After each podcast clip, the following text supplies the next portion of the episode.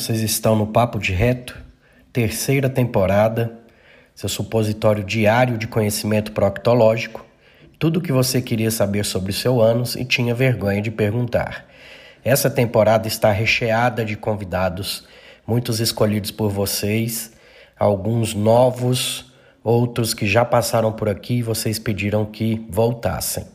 Vai ser muito bom, será publicado toda terça e toda quinta. Gratidão e bora lá aproveitar esse episódio.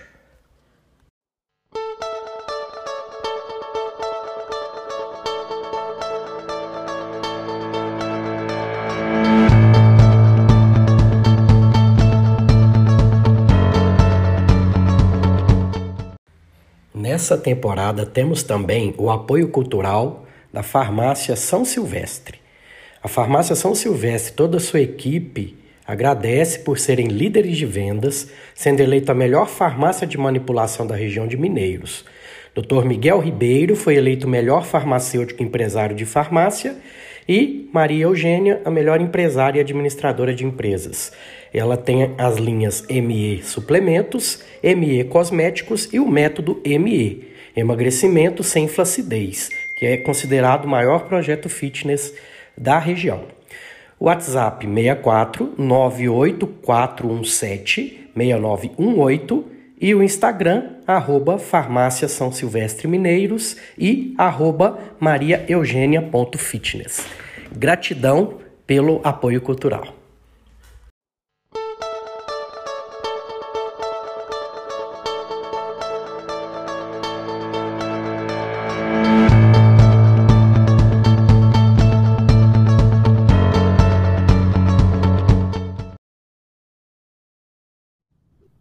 O hipotálamo é uma região do cérebro de tamanho aproximado a uma amêndoa e localiza-se sob o, o, o tálamo, formando uma importante área na região central do diencéfalo, tendo como função regular determinados processos metabólicos e outras atividades autonômicas. A hipófise é uma glândula endócrina com, com cerca de um centímetro de diâmetro, alojada na célula túrcica a hipófise pode ser dividida em duas porções, a adenohipófise e a ou hipófise anterior e a neurohipófise ou hipófise posterior. Pode passar, por favor. Nessa imagem a gente consegue ver a relação entre o hipotálamo e a hipófise, tanto a hipófise anterior como a posterior. Pode passar, por favor. Nessa imagem a gente já consegue ver uma relação entre o núcleo paraventricular, isso mostra mais o, a relação neuronal dos neurônios indo da do hipotálamo para a hipófise, tanto a, principalmente para a área do, da neurohipófise. Pode passar, Paulo, por favor. Então, a fisiologia dos hormônios, todos os hormônios adenohipoficisários são peptídeos e dessa forma sintetizados de acordo com o processo de síntese de qualquer peptídeo ou proteína celular. São armazenados em grânulos citoplasmáticos e liberados conforme as necessidades fisiológicas, em função de sua homóloga estrutural. Os hormônios adenohipofisários podem ser agrupados em famílias, e são três famílias, na verdade. A família ACTH, a família do hormônio glicoproteico e, por último, a terceira família composta pelos hormônios de crescimento e prostaglandina. Pode passar, Paula, por favor. É, primeiro falando sobre o hormônio adro, adrenocorticotrófico, que é o ACTH. Então, inclui os hormônios estimulantes, alfa e beta melanócitos, o beta e alfa lipotrofina e a beta endorfina. Um epiácido endógeno. O ACTH é o único hormônio dessa família cujo papel fisiológico é bem estabelecido. Sua função está relacionada à estimulação da produção de hormônio esteroides do córtex adrenal. Então, o cortisol, aldesto, aldosterona e androgênios. Pode passar, por favor. Já os hormônios glicoproteicos, a família dos hormônios glicoproteicos inclui o FSH, o LH e o TSH. Esses hormônios são denominados glicoproteicos porque apresentam grupos glicídicos ligados covalentemente a resíduos de aspargina em sua cadeia peptídica. Pode passar, por favor. Já os hormônios, agora a gente vai é, esmiuçar um pouco os hormônios, tanto o hormônio de crescimento, que é o GH, o GH, e a prolactina. O GH é secretado pelas células somatotróficas da adenohipófise, e por essa razão é algumas vezes denominado somatotrofina. O GH é estruturalmente similar à prostaglandina ele é similar em relação à composição, porque 75% é homóloga ao GH. E o lactogênio placentário, 80% de homo, homológica ao GH. Essa similaridade estrutural explica a atividade lactogênica presente no GH. A síntese de GH é estimulada pelo hormônio liberador do hormônio de crescimento e liberado pelo hipotálamo. Pode passar, por favor. O GH, o GH é secretado durante toda a vida, embora não com a mesma constância. De fato, observa-se aumento constante do nascimento até o início da infância, em que sofre estabilização. Na puberdade, há um grande aumento dos níveis secretórios de GH, induzidos em mulheres pelo estrogênio e em homens testosterona, pela testosterona, o que explica o estirão do crescimento puberal. Após a puberdade, a taxa de, secreção declinam até estabilizarem e, finalmente, senescência, as taxas de, de GH declinam para o menor nível. Pode passar, por favor. Nessa parte, o, o, principal são os fatores estimulatórios. Então, o que estimula o GH e o que inibe a secreção deles. Então, o GH é estimulado pela. É, o, os fatores que estimulam, na verdade, o GH. A hipoglicemia, os, aminoácidos, o aminoácido, na verdade, a genina, a redução dos níveis plasmáticos de ácidos graxos livres e os exercícios físicos, o sono, antagonistas alfa-adrenérgicos, dentre outros. O que, o que inibe a secreção de GH? A hiperglicemia, a obesidade, o aumento dos níveis plasmáticos de ácidos graxos livres, a senescência, a gestação e os agonistas de beta-adrenérgicos. Pode passar, por favor. Então, o GH, ele principalmente está envolvido no direcionamento das vias metabólicas, como a mobilização de ácidos graxos livres, aumentando a captação de aminoácidos por parte do tecido muscular esquelético, e a inibição do metabolismo da glicose do tecido adiposo muscular. Embora o GH esteja estreitamente relacionado ao crescimento, é importante salientar que sua influência na estrutura final a ser alcançada, ela é 30% da pessoa. Então, mais de 70% está relacionado com fatores genéticos e só 30% está relacionado ao, ao hormônio GH. Pode passar, por favor. A, a prolactina é sintetizada pelos lactotróficos da adenohipófise, cuja população celular é de 15% aumentando para 70% o período de gestação e lactação. Há evidências da relação da prolactina com o ciclo menstrual. Em doses elevadas, a prolactina reduz a síntese de testosterona e a espermatogênese, levando à impotência sexual masculina e à infertilidade. Existem alguns medicamentos, por exemplo, que podem estimular a produção de prolactina e terem esses efeitos no sexo masculino. A lactogênese é um, é um processo em que a prolactina está intimamente relacionada, sendo responsável pela, é, pela sinalização de síntese de enzimas envolvidas na produção da caseína e lactose pela mama. Embora os níveis de prolactina ao final da gestação estejam muito aumentados, a lactogênese só ocorre de fato após o parto.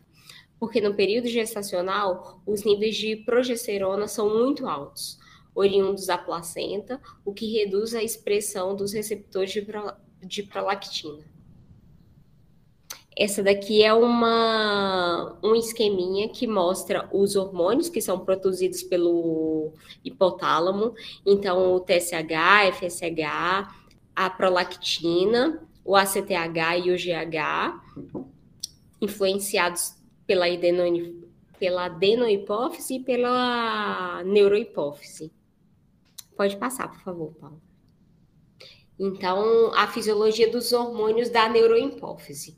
O ADH é também denominada vasoprensina, uma vez que sua primeira função identificada foi a capacidade de contrair a musculatura lisa arterial, aumentando a pressão arterial.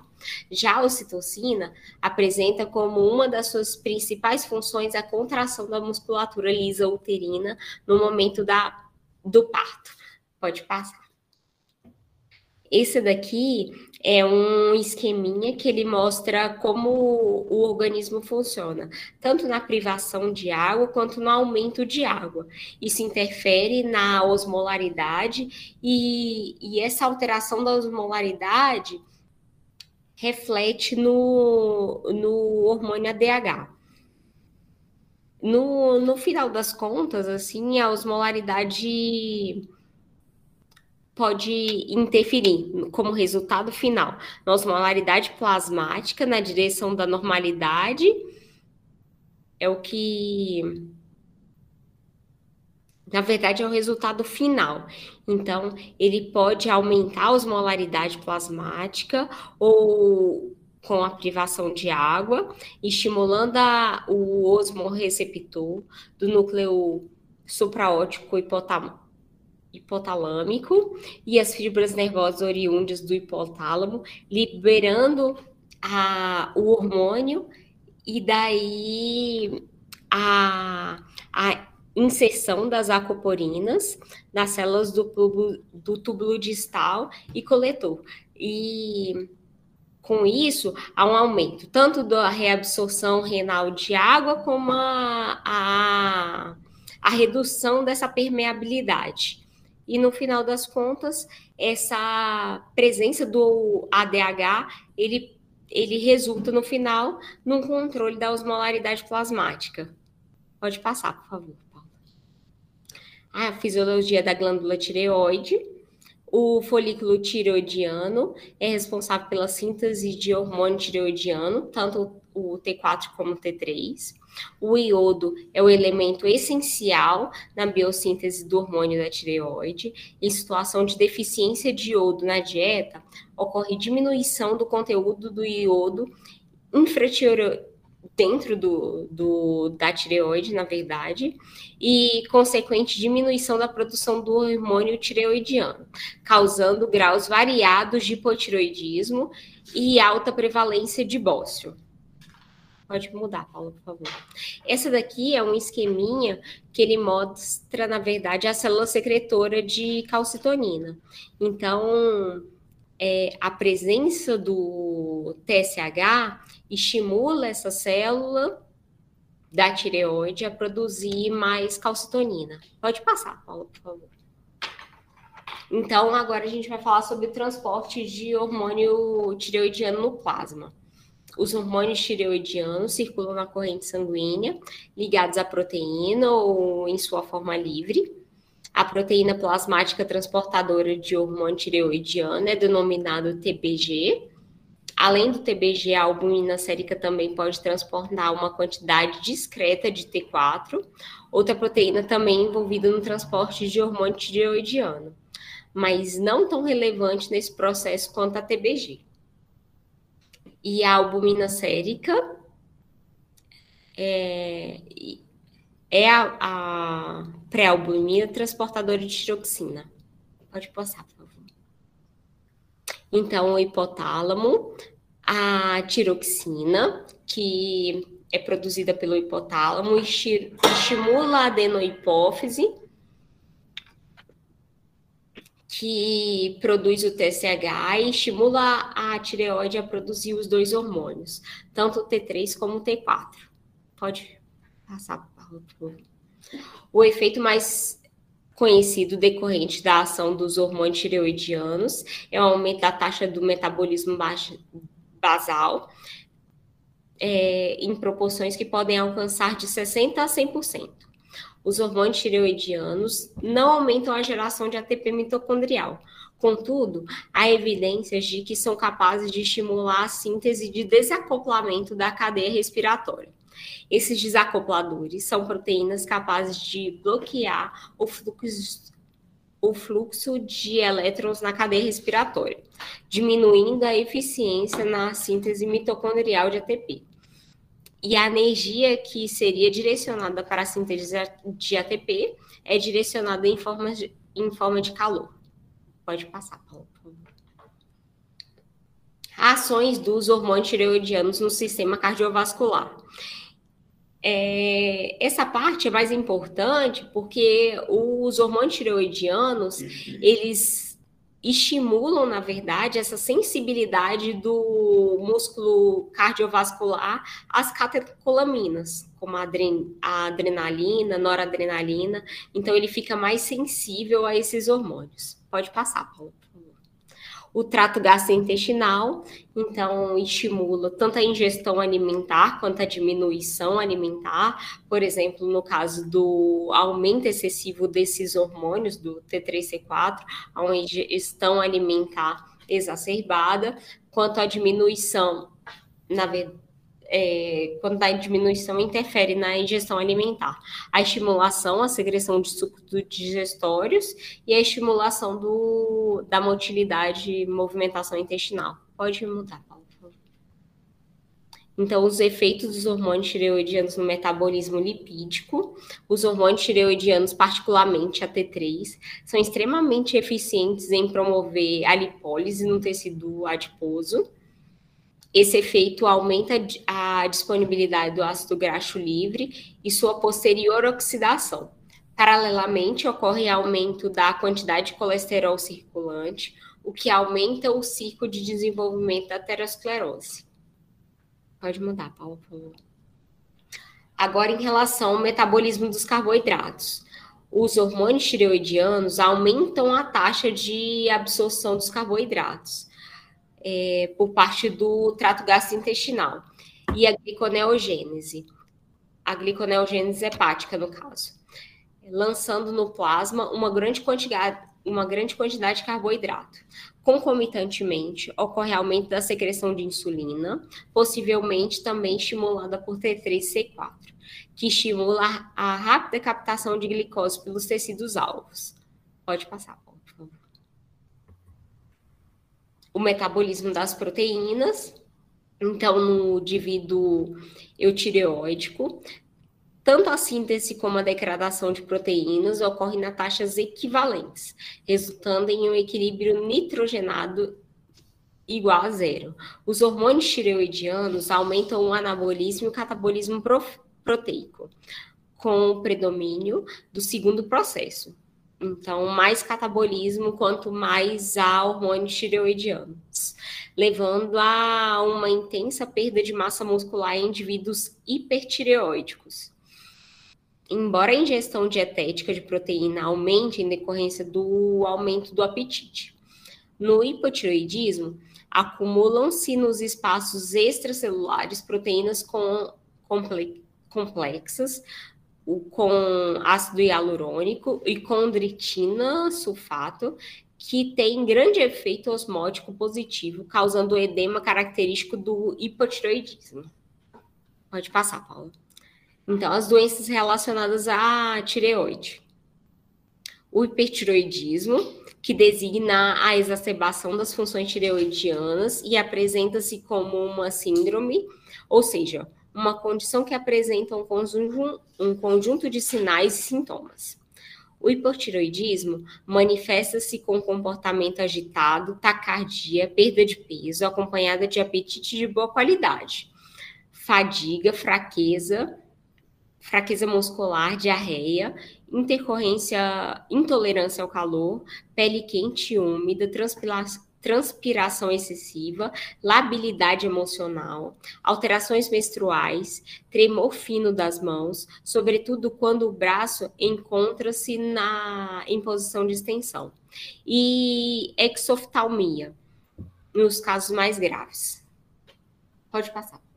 A doença de Graves, também denominada tireotoxicose, ou ainda BOS tóxico, é caracterizada pela presença de anticorpo imunoglobulina que se ligam aos receptores de TSH, presente nos tireócitos, disparando a cascata do segundo mensageiro, é, mediado pro, pelo AMP cíclico, que conduz à síntese e secreção do, dos hormônios tireoidianos. Esses anticorpos são denominados imunoglobulina tireoide, o TSI. É, as TSI, na verdade, que são os hormônios tireoidianos, são produzidas em funções de algumas respostas autoimunes em determinado período de vida do indivíduo. Pode passar, por favor. O hipotiroidismo pode ser decorrente de qualquer alteração estrutural ou funcional que provoque a queda na síntese da liberação de hormônios tireoidianos, resultando em função da taxa metabólica. O hipotiroidismo pode ser classificado em hipotiroidismo primário, nessa condição. Tanto o hipotálamo como a hipófise, como a hipófise estão fabricando normalmente o TRH e TSH, respectivamente, a tireoide não sintetiza e secreta níveis adequados de T3 e T4. Hipotireoidismo secundário. Neste caso, a disfunção é na hipófise, que por qualquer motivo não secreta quantidades adequadas de TSH. E o hipotireoidismo terciário, o mais raro, que, quando comparada às duas condições anteriores, é relacionada a uma redução na secreção de TRH hipotalâmico.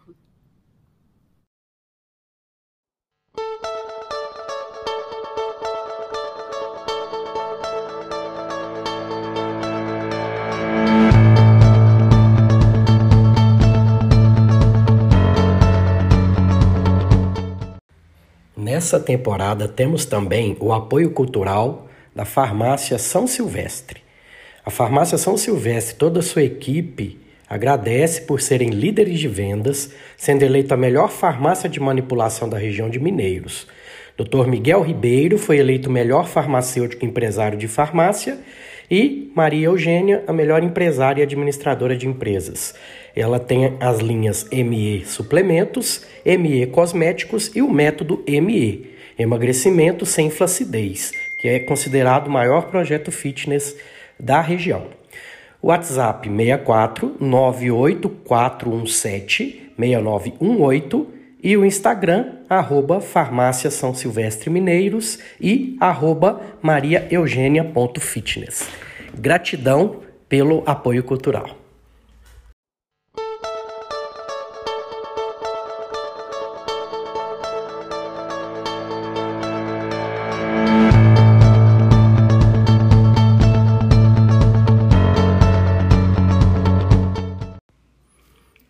Foi mais um episódio desse ano. Espero que tenham gostado.